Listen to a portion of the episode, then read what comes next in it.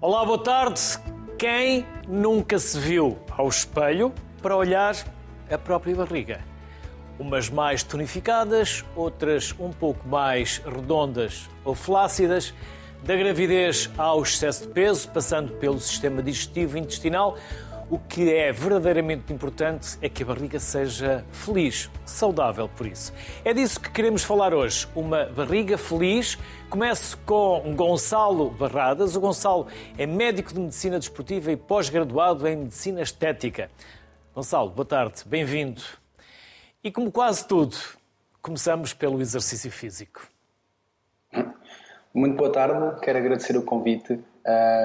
sim, em relação à parte de. Falamos de uma barriga lisa que toda a gente hoje em dia quer ter, não é? Uma barriga saudável, não só pelo aspecto estético, mas no aspecto também de, de, de saúde, como estamos aqui também um bocadinho a falar. Um, acho que vale a pena falar aqui um bocadinho que existe dois tipos de gordura. Existe a gordura visceral, que, é, que está dentro dos órgãos, que é aquela barriga aquelas barrigas que temos eh, redondas, duras, e temos a barriga, a gordura subcutânea, que é aquela que temos por baixo da pele, que é mais flácida, é aquela que a gente consegue agarrar e fazer umas pregas.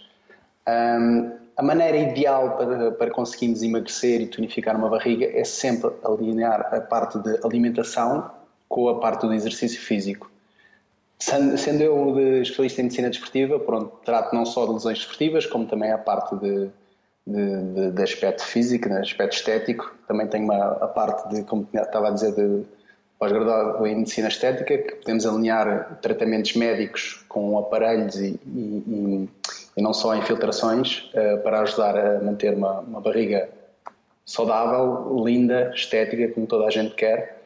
Mas falando aqui na parte do exercício físico, é super importante porque hum, nós, com a prática de exercício físico diária, ou como a Organização Mundial de Saúde uh, defende, que entre 150 a 300 minutos um, semanais de atividade moderada ou intensa entre 75 a 150 minutos um, semanais, que dá duas a três vezes por semana, conforme quiserem fazer.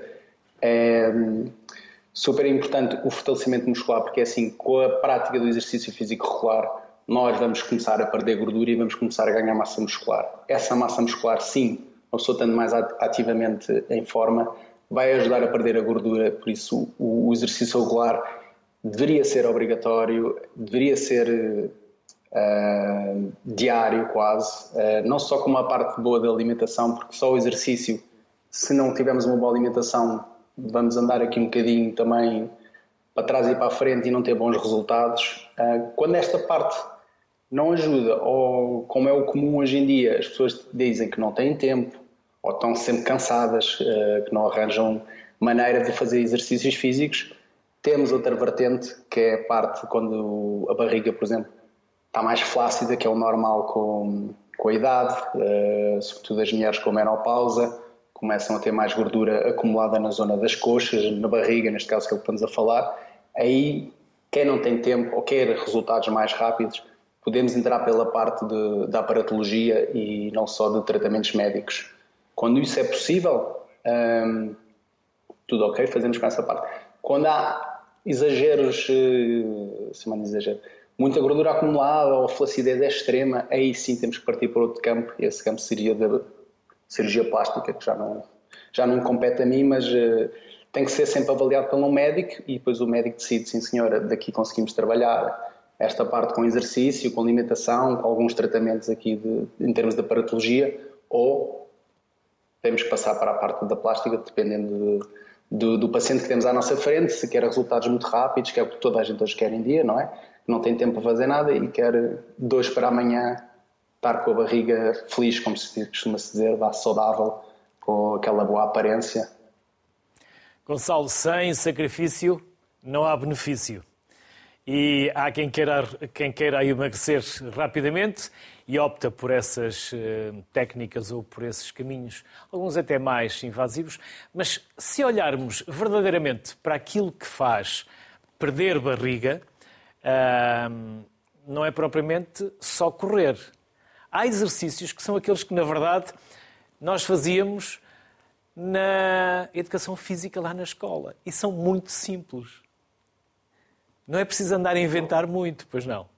Não, não, não, não. O, o, o correr é, uma, é, é, fácil porque qualquer, qualquer pessoa hoje em dia mete um par de ténis, eh, neste caso tem que ser adequados, não é? E, e, corre facilmente em qualquer lado. Mas a nível de ginásio, o treino de força é super importante para, para, para, para emagrecer porque a pessoa vai ganhar mais massa muscular e facilmente vai perder a gordura porque vai aumentar o metabolismo do corpo.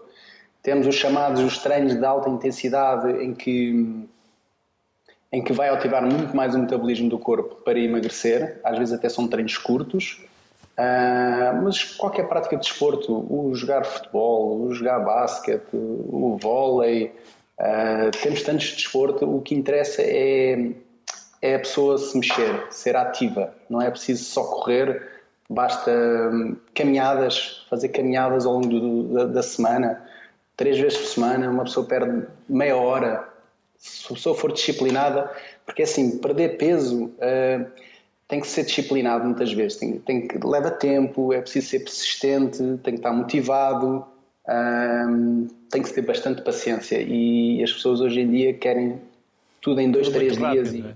e, e não pode ser, não pode ser.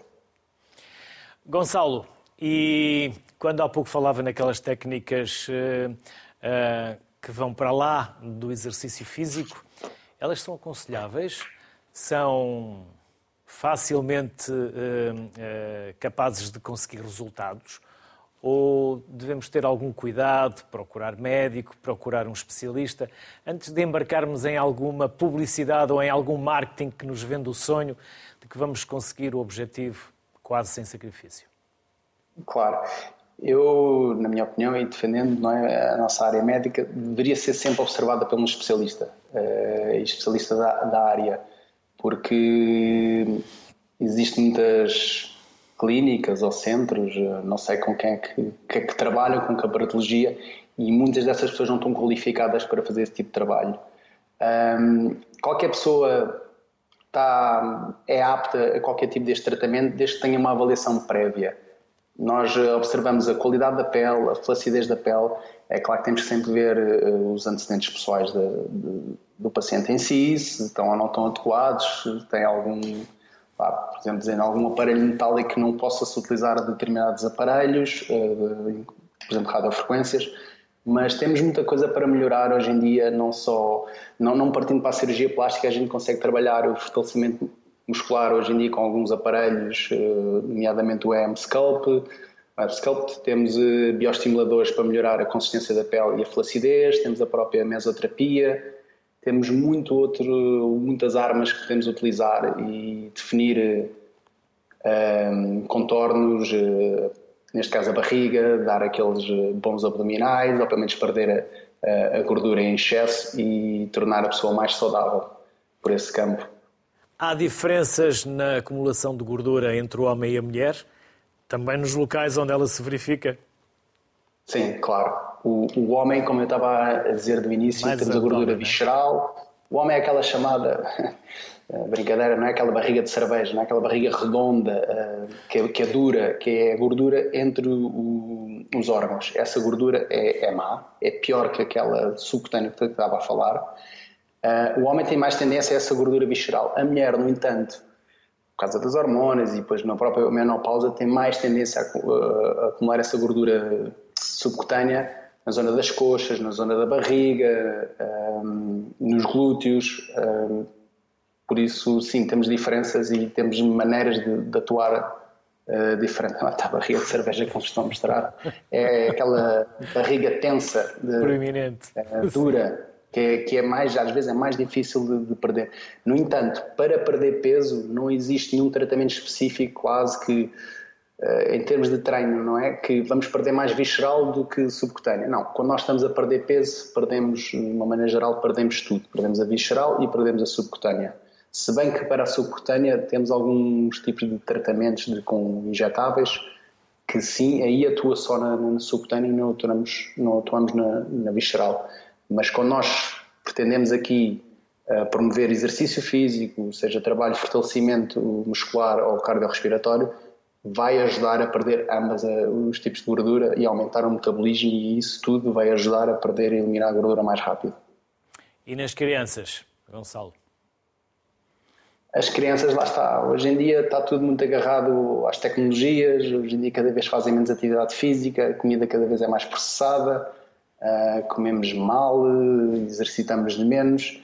É promover uh, as crianças à prática de exercício físico, tirá-las de casa, tirá-las dos computadores, dos telemóveis, isto é uma bela imagem, é, isto é o dia a dia das crianças, comem mal, um, tem que se uh, apostar muito na, nesta prevenção e na, na, prática de exercício físico regular, metê-los em atividades uh, fora da escola, se for possível, dentro da escola, se não, se não há capacidade para meter as crianças em algum tipo de esforço, levem-nas ao parque, tirem os telemóveis, não as deixem estar tanto tempo em frente aos computadores, é que são crianças, as crianças são para brincar. Nós no passado não tínhamos tantas tecnologias e brincávamos imenso. As crianças hoje em dia têm que se adaptar um bocadinho, senão, senão isto, o futuro, nem sei. E deixá-las rasgar as calças, sujar a roupa, nem que ela seja de marca, e um braço partido também faz parte do crescimento. Por vezes acontece. É deixá-las serem felizes. Exatamente, eu acho que isso faz parte da, da, infância, quer dizer, a criança é para brincar, azars acontecem. Não, não falando de mim pessoalmente, mas eu, eu sou um bom exemplo em que parti vários ossos ao longo da minha infância, mas pronto, era por desportos que eu praticava, mas não interessa. Tive a felicidade de poder brincar muito ao ar livre e, e acho que é isso. A, criança cair ter uns arranhões, vai eventualmente partir um osso é sempre chato, como é óbvio, mas faz parte, faz parte da criança, faz parte do crescimento, um, pô-las ao ar livre, tirá-las da cidade um bocadinho, se for possível, levá-las para o campo. Uh, a natureza é tão bonita, tipo, temos que temos que conseguir fazer isto. Uh, a obesidade é facilmente qualquer dia passa a causa, causa número um de mortes, que são as doenças cardiovasculares. Uh, não estou a dizer que vai passar, mas é está no terceiro lugar, acho que é o segundo lugar de, de, causas de morte no mundo, por isso é, é preciso atuar rapidamente a nível das escolas, a nível de os próprios pais muitas vezes são não puxam pela, pelas crianças porque se calhar os pais também são obesos, mas tem que haver uma uma forte educação a nível escolar e a televisão ajuda muito também se promovemos este tipo de, de atividades acho que seria uma, uma mais-valia mais fruta, menos bolos, mais sopa e já agora que os pais também deem o exemplo. Porque se não derem o exemplo, claro. depois também não podem ou não têm autoridade para puxar pelos filhos. E antes da pandemia Covid, a pandemia era a obesidade. Por isso, Gonçalo, muito obrigado, um enorme obrigado. Obrigado pela pelo convite. participação e contributo. Obrigado. Boa noite. Até uma boa próxima. Tarde. Obrigado, boa tarde. Vamos trazer também à sociedade civil Guilherme Macedo, é presidente da Organização Mundial de Gastroenterologia. Olá, Guilherme, boa tarde. Igual agradecimento, bem-vindo. O Dia Mundial já foi, mas este é um mês e é um mês muito especial.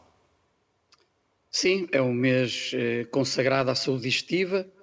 A Sociedade Portuguesa de Gastroenterologia cumprimenta a todos por este convite, por esta oportunidade de mais uma vez mostrarmos a importância da saúde digestiva e, sobretudo, sublinhar aos portugueses eh, que a felicidade também passa por aquilo que nós, como nós nos alimentamos, como nós eh, digerimos aquilo que alimentamos e como nós trabalhamos interiormente, digamos assim, tudo aquilo que nós eh, recorremos para nos fortalecer. E há um conjunto importante de estratégias para adotar para que seja possível termos uma boa saúde digestiva. E isso passa por vários momentos preventivos, por vezes diagnóstico atempado também, e de tratamento apropriado. E, portanto, há aqui uma gama de comportamentos que nós temos que adotar como especialistas da saúde digestiva para promover justamente uma maior e uma, aquilo que se designa neste programa uma barriga feliz, que é um termo eh, popular, mas que de alguma forma traduz bem a necessidade de uma sensação completa de satisfação, de serenidade e de tranquilidade no processo digestivo. Dizemos muitas vezes que o, a saúde digestiva está associada ao, ao, silêncio digestivo, digamos assim. Quando nós não temos sintomas, não temos problemas, um, ehm, ou pelo menos uh, situações que nos alertam para, para algumas uh, circunstâncias mais complexas, é bom que o nosso aparelho digestivo seja silencioso. Ao mesmo tempo, isso é uma uh, potencial ameaça, porque não nos basta ouvir os, digamos, os sinais do aparelho digestivo, temos que procurar ativamente, e isso é que é a estratégia preventiva, uh, temos que procurar ativamente quando podem existir problemas. E os métodos de, de prevenção são acessíveis, fáceis e que contribuem decisivamente para, para a saúde digestiva dos portugueses. E há vários motivos, várias causas para nós termos uma barriga inchada. Uma delas, e se me permite, eh, é quando comemos muito depressa e entra muito ar. É verdade. É Como verdade. é que eu consigo impedir que entre o ar? Porque hoje passei a manhã a pensar nisto. Como é que eu, por acaso não como muito depressa, mas para quem come muito depressa, como é que eu consigo impedir que o ar entre? Começando por comer mais devagar? Isso é uma resposta óbvia. Uh, a outra tem a ver com o facto de se nós tivermos, se nós mastigarmos convenientemente, se uh, gastarmos algum tempo, no, no, digamos, nessa fase inicial do processo digestivo, porque o processo digestivo inicia-se, aliás, até se inicia antes, com alguns estímulos uh, auditivos, visuais, etc. Mas o processo digestivo, fisicamente, ao começar nesse momento da, da deglutição e no momento da mastigação, Hum, é, é muito relevante porque o bolo alimentar que aí se gera eh, não, não, não permite grande espaço, digamos assim, para que haja muitas bolhas de ar que são deglutidas quando nós não perdemos tempo a, a mastigar. Eh, e, isso, apesar de tudo, embora pareça uma circunstância relativamente enfim, trivial, na verdade tem muito relevo, porque uh, o, o, facto de conseguirmos gastar alguns segundos nesse processo de deglutição e de mastigação, eh, permite-nos muitas coisas, desde saborear melhor aquilo que estamos a ingerir, eh, ter uma percepção eh, integrada do que estamos a digerir, muito possivelmente, e isso é uma consequência natural, reduzirmos a necessidade do que temos que ingerir e, portanto, tem vários benefícios associados.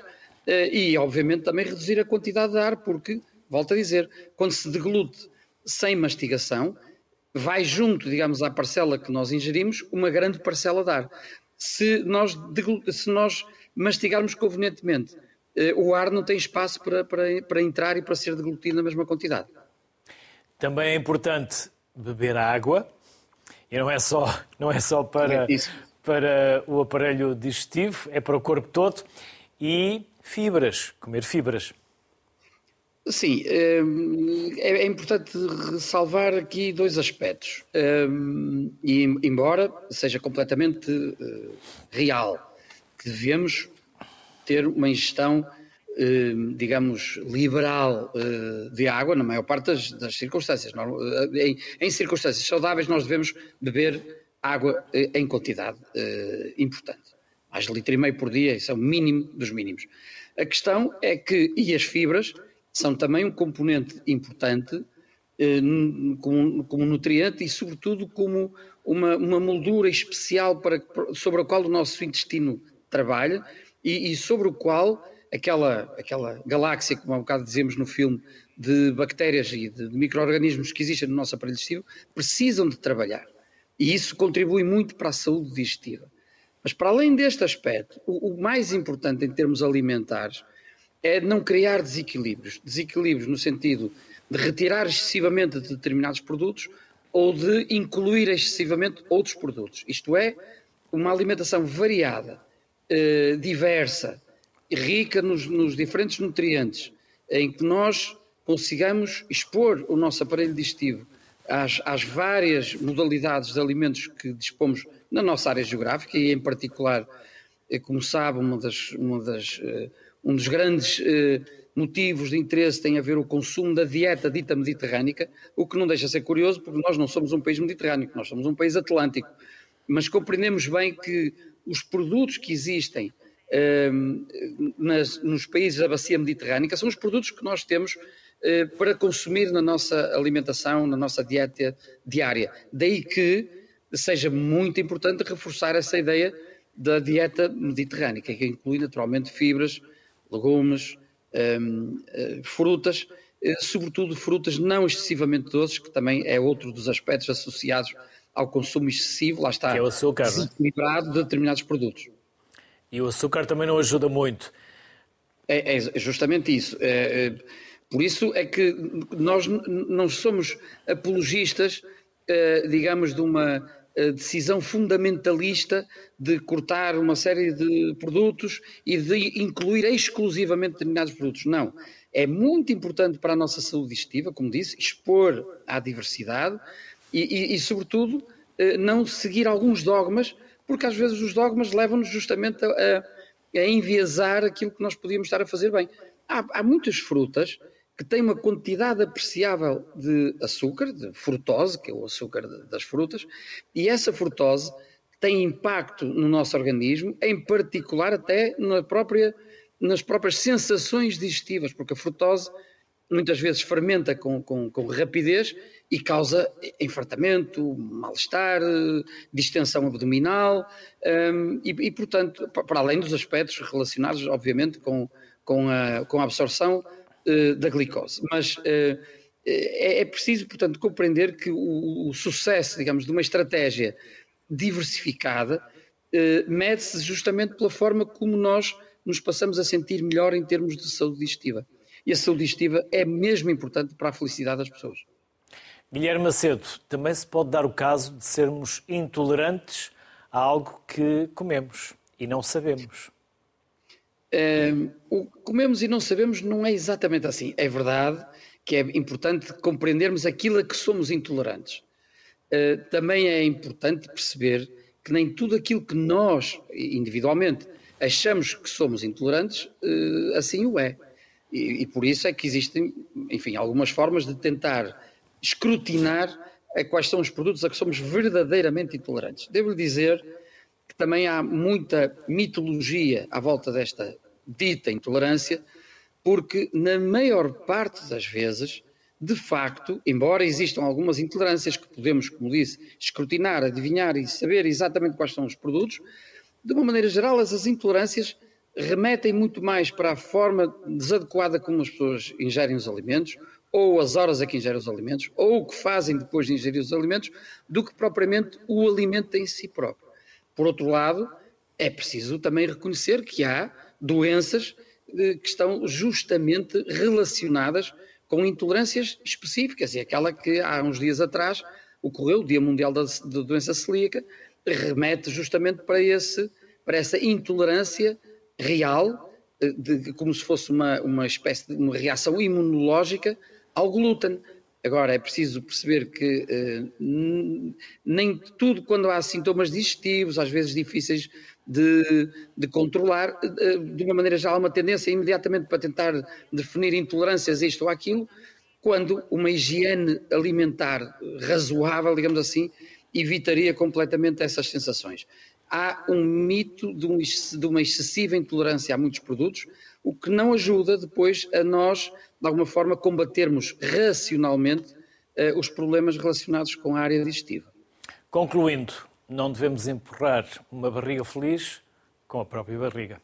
Temos que ser responsáveis e se há algo que nós não estamos a perceber e se a nossa barriga está a dar sinais, devemos procurar o um médico. Uh, sim, o, o, diz muito bem, e nós até o nosso mote é justamente não empurrar foi esse trocadilho que eu tentei fazer. Exatamente. E, e isso leva-nos a dois aspectos. Por um lado, o, o, não empurrar para a frente com a barriga significa não perca tempo. Uh, o tempo tem que estar do nosso lado e não pode ser o nosso inimigo. E a enorme maioria das estratégias preventivas em termos de, da área digestiva, da gastroenterologia, fazem-se a tempo e horas, com muito tempo, e portanto é fácil recorrer a esses métodos. Isso por um lado mas também diz empurrar com a barriga porque, eh, em termos, em termos gráficos, nós podemos compreender que uma barriga, de facto, estendida, não é sinal de saúde. Eh, e uma... E uma e neste momento a causa principal... A não ser que seja uma grávida. E daqui a pouco já vamos eh, ter aqui. Mas isto não é uma barriga distendida, é uma, é uma barriga apropriada. Essa é uma é barriga um duplamente feliz. Duplamente feliz. O problema é que. Ou mais, barrigas, ou mais.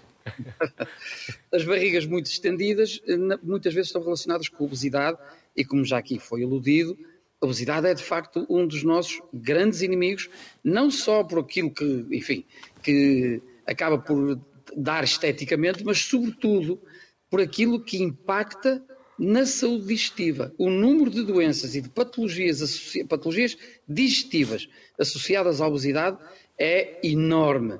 Para além da patologia oncológica digestiva, que está nitidamente associada à obesidade. Estou a falar do cancro do cólon e reto, estou a falar do cancro do esófago, por exemplo, e, em algumas circunstâncias, do próprio cancro do fígado, que eh, agora que nós conseguimos resolver o problema das infecções pelos vírus, temos a gordura a inflamar o fígado, a provocar cirrose, em algumas circunstâncias, e destas a provocar o, o, o cancro do fígado. Portanto, a obesidade para nós realmente é uma má notícia. Uh, e uh, a obesidade interfere significativamente na nossa saúde digestiva. Guilherme, para quem tiver dúvidas, pode procurá-la na vossa plataforma, porque há lá informação útil. Sim. A Sociedade Portuguesa de Gastroenterologia, é, é claro, para, para, para, para, todos os tipos de pessoas e para, para todo o mundo, a Organização Mundial de Gastroenterologia tem muita informação disponível para os utentes. Mas a Sociedade Portuguesa de Gastroenterologia, além de, enfim, das modalidades tradicionais de recurso aos, aos, às redes sociais, uh, temos plataformas justamente de acesso de informação qualificada, simples, com linguagem acessível, com linguagem eh, perfeitamente entendível daquilo que são, digamos, as principais matrizes eh, de um comportamento que nos leve a uma saúde digestiva apropriada. Não há portugueses felizes sem uma saúde digestiva feliz, isso não temos dúvida. Guilherme, muito obrigado pelos contributos, pela simpatia obrigado. e pelo tempo que nos dedicou. Bem-haja. Muito obrigado. obrigado. Até breve. Obrigado. Agora, Bárbara Marrucho, certificada em saúde intestinal. Olá, Bárbara. E para além desta certificação, o que faz em concreto a Bárbara? É assim, eu sou farmacêutica e sou health coach e tenho a certificação em saúde intestinal um, e neste momento o meu foco é mesmo uh, toda esta área da saúde intestinal. Consigo aliar aqui as duas áreas no sentido em que tenho a minha formação de, de farmacêutica e consigo uh, uh, ligar a medicina tradicional a uma medicina um bocadinho mais alternativa um, e, e, e é esta parte que eu me foco, é o meu maior foco que é na prevenção e na e no tratamento da saúde de uma forma um bocadinho mais natural. Claro que às vezes não é possível, uh, ou seja, de, uma, de fazer isto de uma forma completa, ou seja, há sempre pessoas que podem necessitar aqui de uma medicina um bocadinho mais tradicional, então eu complemento estas duas áreas na minha, na minha área de ação. E, pelo meio, houve tempo para um livro. É verdade. Mas, não, mas não quem, ler o, quem ler o título não chegam 28 dias. É preciso que seja um comportamento regular. Vamos sim, saber sim, o que é que tem o livro e o que é que. Não tudo, porque quem quiser saber mais também convém comprar o livro, não é, Bárbara? Claro, isso, claro que vamos sim. deixar um cheirinho para uma barriga mais feliz. Sim, este, este livro foi, foi o complementar de toda, todas as informações que eu, que eu passava no meu Instagram. Eu criei o Instagram já em 2021 para, para passar estas informações uh, de estratégias uh, saudáveis e alternativas para conseguirmos melhorar o nosso intestino, para termos uma barriga feliz. E este, este livro foi então o, o conjugar de todas essas estratégias e criei aqui um plano de ação uh, para se fazer durante 28 dias. Claro que este plano é para se manter o resto da vida, não é? Porque 28 dias é só o começo para começarmos a criar bons hábitos uh, alimentares e de estilo de vida, para depois conseguirmos, uh, conseguirmos ter um, manter todas essas estratégias para o resto da nossa vida. Claro que sempre com equilíbrio, não é? Ah, porque todos nós somos humanos e, e, e, é sempre necessário um equilíbrio, mas para mantermos uma barriga feliz. Então, durante neste livro, eu dou todas essas estratégias. Uh, dou um plano por fases de preparação, de limpeza, reintrodução de bactérias um, e depois reintrodução alimentar para que a pessoa consiga perceber o que é que lhe faz bem e o que é que lhe faz mal. Bárbara, café e chás. Abri na Sim. página 106 e depois já vou ao álcool na página 107. Sim, é assim, o café é um, é um ótimo alimento para algumas pessoas. não é para todas, até porque hoje em dia nós abusamos um bocadinho do café, sobrevivemos à base de café, não é verdade? Três um, cafés, quatro, cinco, no máximo. O que, o que eu norm o que eu normalmente aconselho é dois cafés até à hora do almoço. Assim conseguimos aproveitar todos os benefícios do sem café, açúcar. porque sem açúcar, sem açúcar claro. e, e depois e depois então um, não não estar a, a, a, dar a ter os efeitos maus do café, ou se que é criar mais stress ao nosso organismo e mais stress pode originar mais sintomas gastrointestinais. Relativamente ao chá, é um ótimo alimento, ajuda, ajuda também bastante nestes sintomas e eu aqui no livro eu dou muitos, muitas dicas de chás que podem ajudar, caso a pessoa tenha diarreia, inchaço, um, pronto, dou aqui, dou aqui todas estas dicas. Uh, o chá verde e o chá preto uh, acabam por ter o mesmo efeito que a cafeína, por isso há que ter cuidado, mas tudo o resto é, é ótimo. E o café pode ser em jejum? Aqui não, não convém, não convém nunca ser em jejum. Porquê? Porque nós desidratamos, ou seja, nós passamos eh, vá, 8 horas a dormir, nós não bebemos água e depois acordamos e damos ao nosso organismo logo um café. E isto ainda vai criar uma maior desidratação uh, e desidratação é um uma das principais causas para problemas como a obstipação, por exemplo. Então, primeiro o copo de água com um bocadinho de limão. Primeiro pequeno almoço com um bocadinho, com um bocadinho de, limão, de, limão também. Sim, Não um limão, um bocadinho de sumo de limão. Sim, umas, umas gotas de limão, depende da tolerância da pessoa. Para limpar o tubo. Umas gotas. É? Sim, exatamente. Para, e para ajudar a digerir melhor, que isto que vai ajudar a potenciar as enzimas digestivas.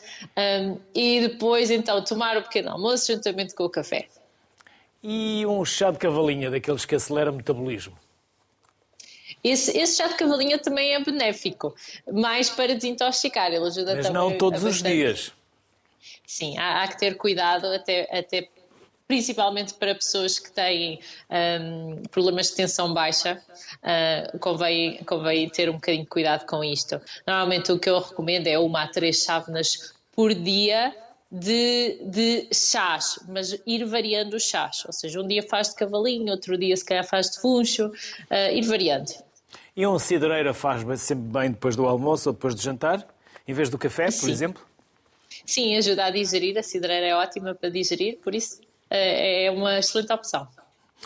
E o álcool, uma cerveja, vai ajudar-nos a inflamar aqui os intestinos e pode criar-nos um perímetro abdominal desconfortável? Sim, exatamente. O, é assim, o álcool nunca, nunca é bom, não é? Claro que todos temos os nossos momentos. Se só um bocadinho, podemos... se só um bocadinho, se um bocadinho. Sim, Pronto, e, e, às vezes até podemos abusar, beber um bocadinho mais um dia ou outro, não é? Somos todos humanos e temos sempre esses dias.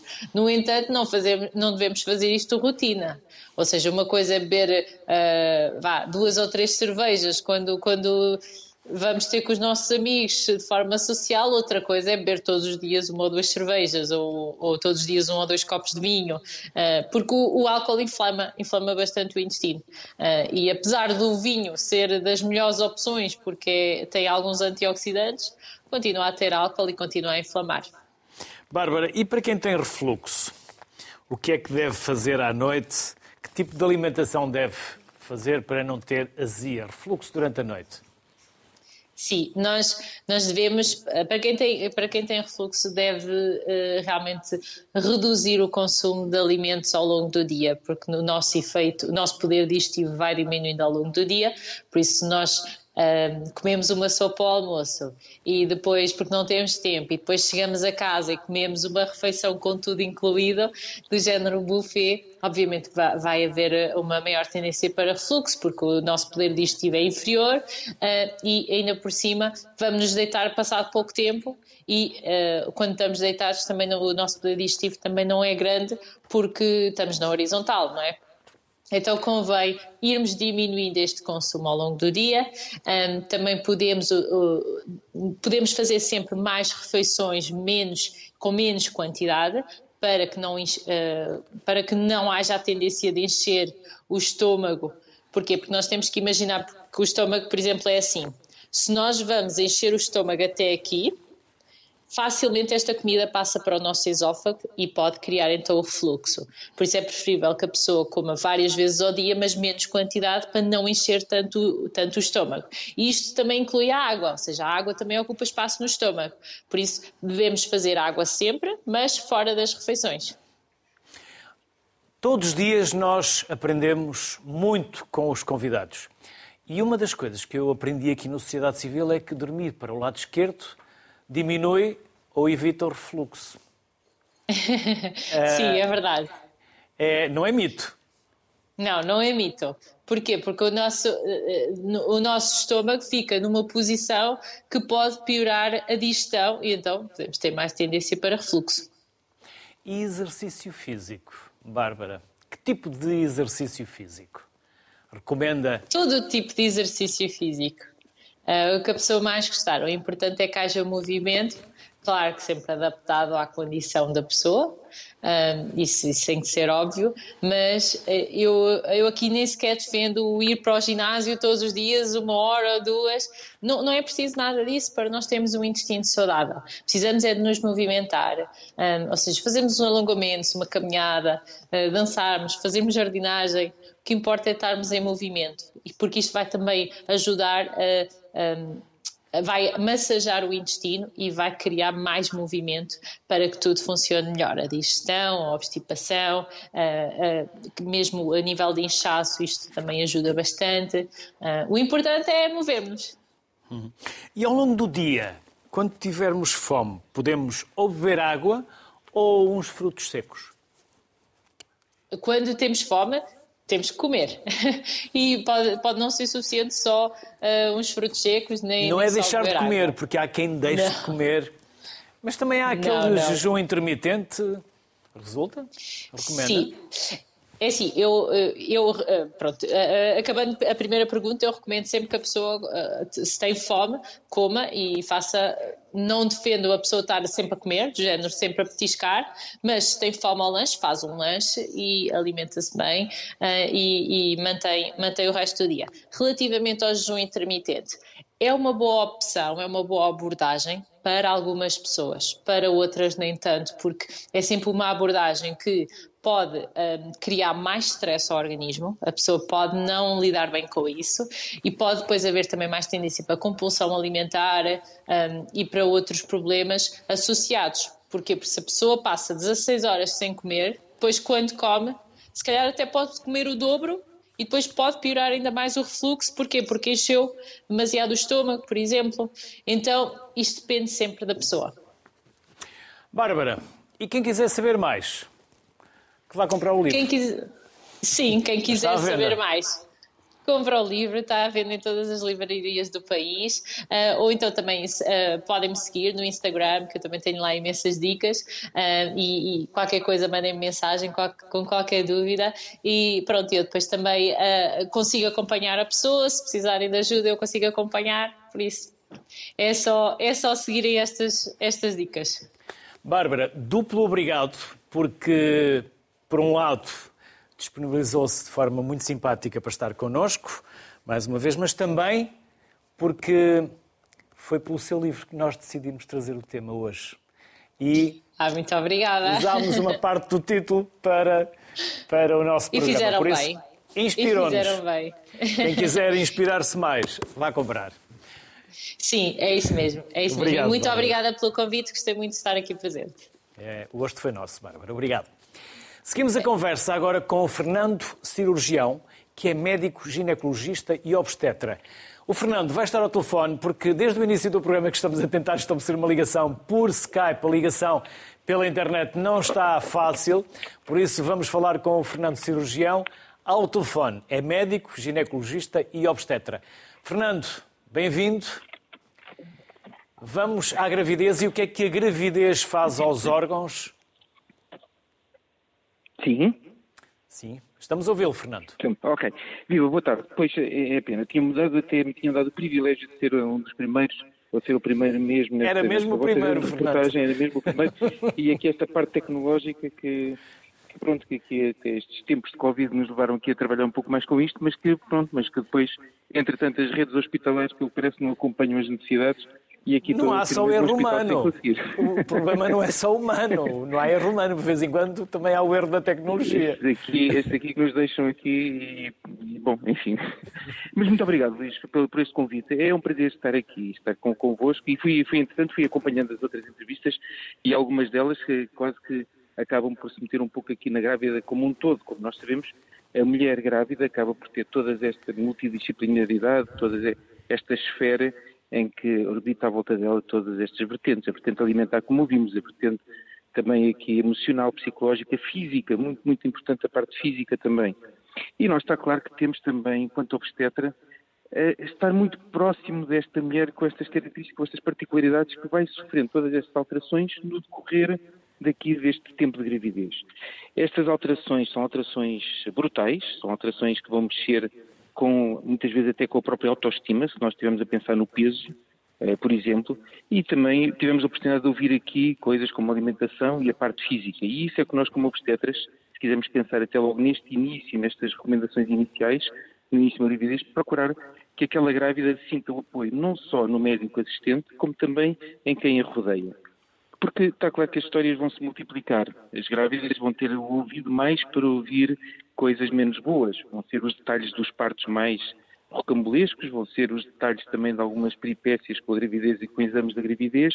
E, naturalmente, que aquilo que nós procuramos que se fixem é que a maior parte das vezes, felizmente, as gravidezes são de baixo risco e são gravidezes normais, gravidezes que permitem que aquela mulher, aquele casal, possa desfrutar em pleno de, do que vai acontecendo de todas as alterações físicas, nomeadamente as tais alterações dos diferentes órgãos que prolongam tanto, já que há qualquer coisa que está ali a crescer dentro e, como eu costumo dizer, as peças continuam lá todas, têm que arranjar um lugar para depois, para elas serem rearranjadas, rearrumadas, é um pouco isso que aquele outro grávido vai fazendo. E, e por isso é que muitas das dores abdominais durante a gravidez, felizmente, são dores Fernando? Sim, sim, sim. Sim, estamos a ouvi-lo. Ficou nas dores. Fiquei nas dores. Por momentos, esta falta desta nossa interatividade visual, um pouco assim. Uh, mas dizia eu, a propósito desse empurrar dos diferentes órgãos.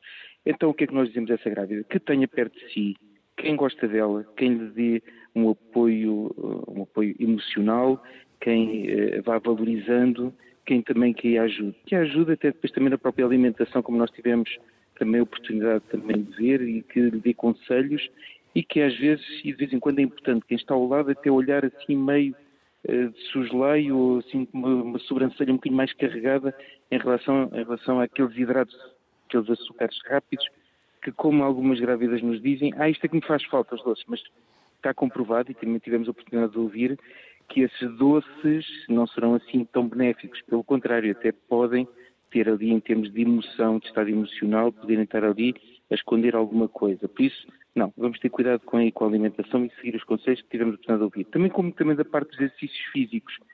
Ótimo, os exercícios físicos dão bem-estar, libertam as endorfinas, que todos nós ouvimos falar das endorfinas como fazendo bem a tudo, mas também aqui no caso da gravidez, promove um relaxamento, promove o bem-estar, promove também uma circulação, a melhor circulação, diminui as dores, as famigeradas dores nas costas e por isso nada ficarem sossegadas, toca a mexerem-se, que isso vai dar toda essa sensação de bem-estar também.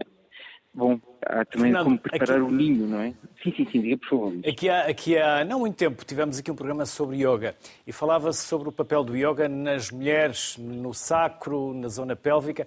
É, é recomendável o yoga como uma atividade? Tem toda a razão, Luís. Foi, foi, aqui, foi aqui uma boa deixa, porque eh, está claro que haverá quem, quem, quem, quem oriente e quem supervisiona essas grávidas, como é evidente, e sem dúvida que da nossa parte, aquilo que nós desaconselhamos como obstetras, deixando também depois para quem direito todas as recomendações, todo esse seguimento e essa promoção do exercício, promoção, isto é, orientação na prática do exercício, mas aquilo que não aconselhamos é tudo o que tem a ver com pulos, saltos, impacto.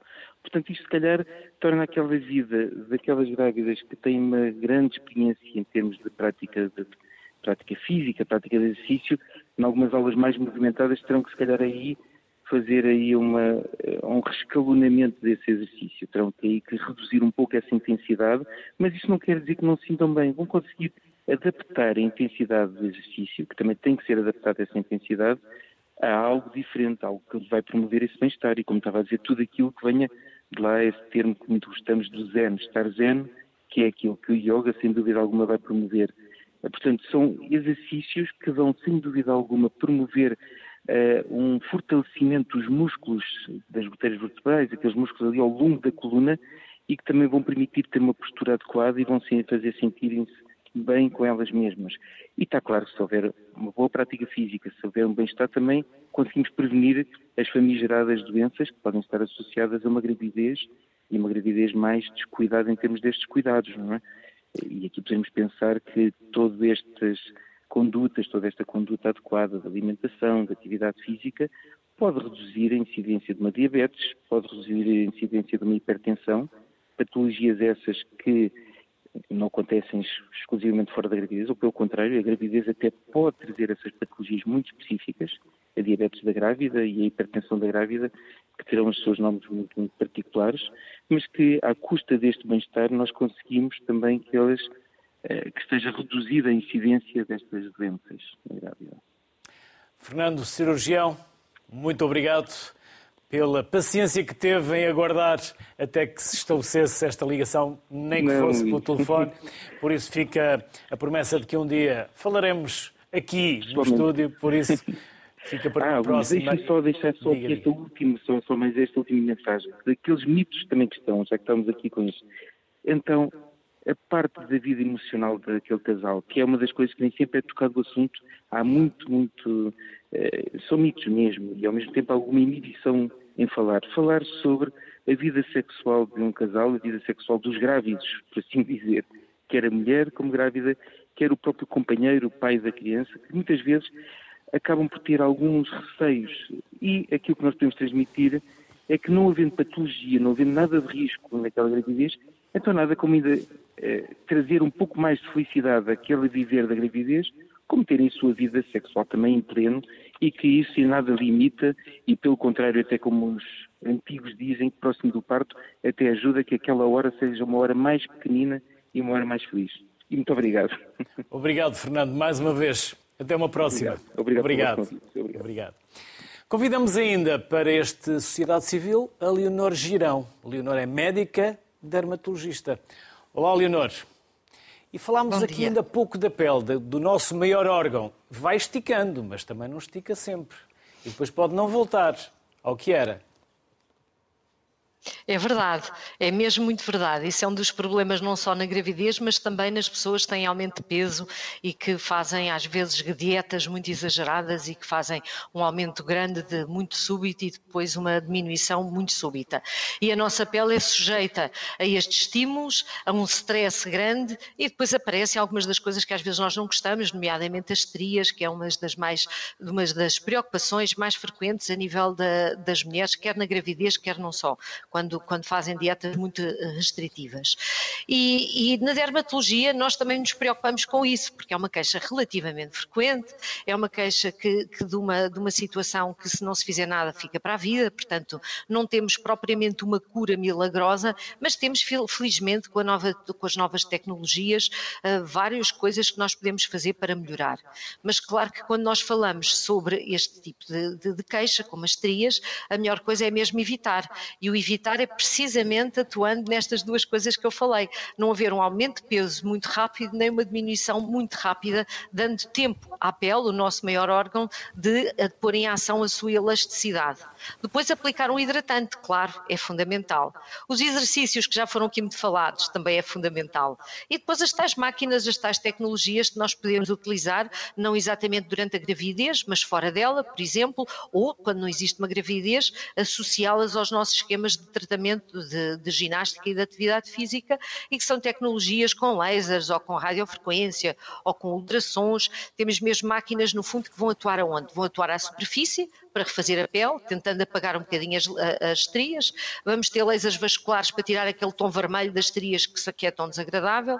Vamos também conseguir atuar a nível da derme e da, onde existe o nosso colagênio, fazendo com que ele fique mais denso, portanto menos flácido, e também no tecido celular subcutâneo subcutâneo, existe outro tipo de equipamentos, quer com calor, quer com frio, que vão fazer com que essa gordura de alguma forma seja uh, metabolizada, pelo menos em parte, não na totalidade, porque não são mágicos, sem se fazer o resto não chegamos lá.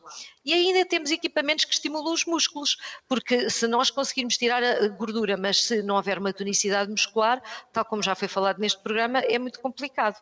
Portanto, nós temos um arsenal de máquinas para nos ajudar em termos de melhorar a nossa barriga, mas também temos de nos lembrar que, sendo a pele um órgão tão importante, uma das coisas é que está exposto no verão, estamos agora no verão, e que também o temos que proteger do sol. Durante a gravidez aparecem mais sinais, mais pintas, coisas que algumas delas são benignas, não se passa nada, mas outras podem ter alguma importância. E também quando vamos para a praia, muitas vezes estamos expostos ao sol de uma forma algo uh, descoordenada, se assim se pode dizer, não protegida, numa, numa pele que esteve todo o inverno à sombra, digamos assim, e que é exposta de repente a uma radiação solar intensa. Até estamos no mês do euromelanoma, em maio. E, portanto, proteger a pele do sol é muito importante quando vamos à praia. Leonor, e há doenças que aparecem ou que se agravam com a obesidade? Ah, sim, há várias patologias em que isso acontece. Nós pensamos que nós temos que estamos muito mais obesos, temos mais pregas. E nessas pregas, muitas vezes, aquilo que vai haver é mais irritação. Nos refegos, digamos assim, vai haver mais irritação, vai ficar mais vermelho, é mais fácil haver uh, uh, até quase queimaduras nessas zonas e haver infecções associadas, quer por bactérias, quer por fungos. É uma situação frequente, por exemplo, na prega, na prega da barriga, na prega do abdômen, na prega das maminhas, não é? Das senhoras que têm os peitos maiores, que isso pode acontecer, que chega ao verão e a transpiração e macera, eh, é uma patologia muito frequente a nível da consulta de dermatologia, mas também existem outras patologias mais complexas, nomeadamente uma, uma patologia eh, que, em que há um, um aparecer de, de, de e de, e de abscesso, ou seja, digamos que borbulhas grandes inflamadas que fistulizam e que está, também sabemos que um dos fatores de agravamento é realmente a obesidade, que é o que nós chamamos a hidradenite supurativa. Portanto, algumas das patologias, se nós conseguirmos ter um peso adequado à nossa idade e à nossa estatura, a, a nossa pele vai se sentir, vai se sentir melhor. Leonor, falou há pouco de emagrecer rapidamente, falou de pregas também, e em alguns casos é necessário cortá-las. É verdade Cirurgia. que algumas vezes é verdade que algumas vezes é necessário cortá-las. Aí é mesmo com a cirurgia plástica. E isso é uma coisa que nós na dermatologia temos algum cuidado de tentarmos, no fundo, uh, educar, se assim se pode dizer, uh, ou esclarecer o doente até que ponto é que nós somos úteis em termos de dermatologia, conseguimos ajudá-los a ter uma pele mais saudável, e aí é realmente connosco, ou quando passa um determinado limite, não vale a pena estar a investir, a gastar dinheiro nessa, a, fazer esses tratamentos, vale a pena sim pôr a pele mais saudável, mas pedir ajuda aos colegas de cirurgia plástica para retirarem esse excesso de pele e, e, e tentar recuperar, no fundo, a nossa forma física, que é uma coisa que, que nos preocupa e que é essencial para o nosso bem-estar. Leonor, não só para a barriga, mas para o corpo todo, porque nós temos pele basicamente pelo corpo todo, mas muito cuidado com o gel de banho, os sabonetes, o sabão que colocamos no corpo. É tão verdade isso, e é tão verdade porque ainda nos aparecem os dois tipos de pessoas. As que vêm dizer que lavam a pele com o sabão azul e branco, porque era bom para a roupa e a avó sempre disse que era ótimo, e Arranca não é verdade. Tudo, não é? Lavava quase, se fica branco, não é? As pessoas associam muito aquele efeito, se fica branco é porque faz bem. E não é bem verdade assim, mas também desaparecem as outras pessoas do contrário, que não lavam para não estragar, que dizem que só molham com água e, e para, não, para não estragar. Só um pequenino esclarecimento. Vamos lá ver, nós estamos sujeitos à transpiração, à gordura da nossa pele, à poluição, ao exercício físico que nós fazemos, à fricção, e isso naturalmente vai obrigar a que a pele seja limpa.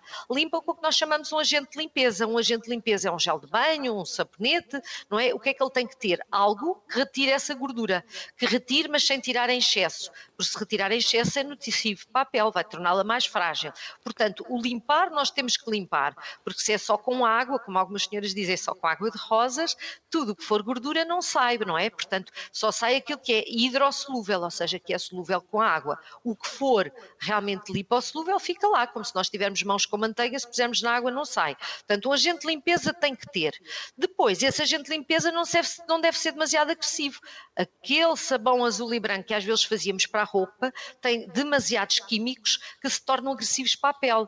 E por isso é que muitas das senhoras das cozinheiras, por exemplo, ou das empregadas de limpeza, que têm muitas vezes as mãos em água, nos aparecem na consulta com eczemas das mãos. É muito frequente. O eczema é aquelas vezes em que elas aparecem com as mãos muito secas, vermelhas, com gretas, com feridas nas mãos, com os dedos inchados. Isto porquê? Porque foram tão agressivos com a sua pele que aquilo que provocaram foi realmente um eczema irritativo das mãos. Portanto, lavar com produto adequado dermatológico é realmente essencial. E, e depois, nada... aquele hidratante. Diga, diga. E, e depois de aquele hidratante. hidratante. E nada de água muito quente e também nada de andar a espremer a pele para tirar borbulhas ou pontos negros.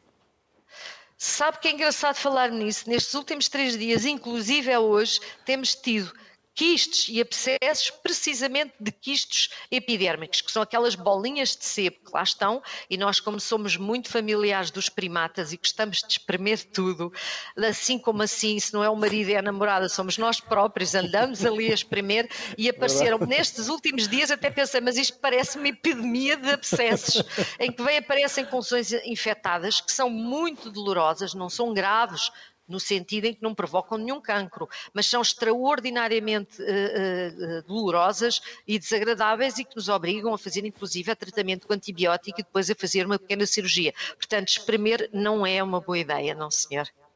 Leonor, muito obrigado.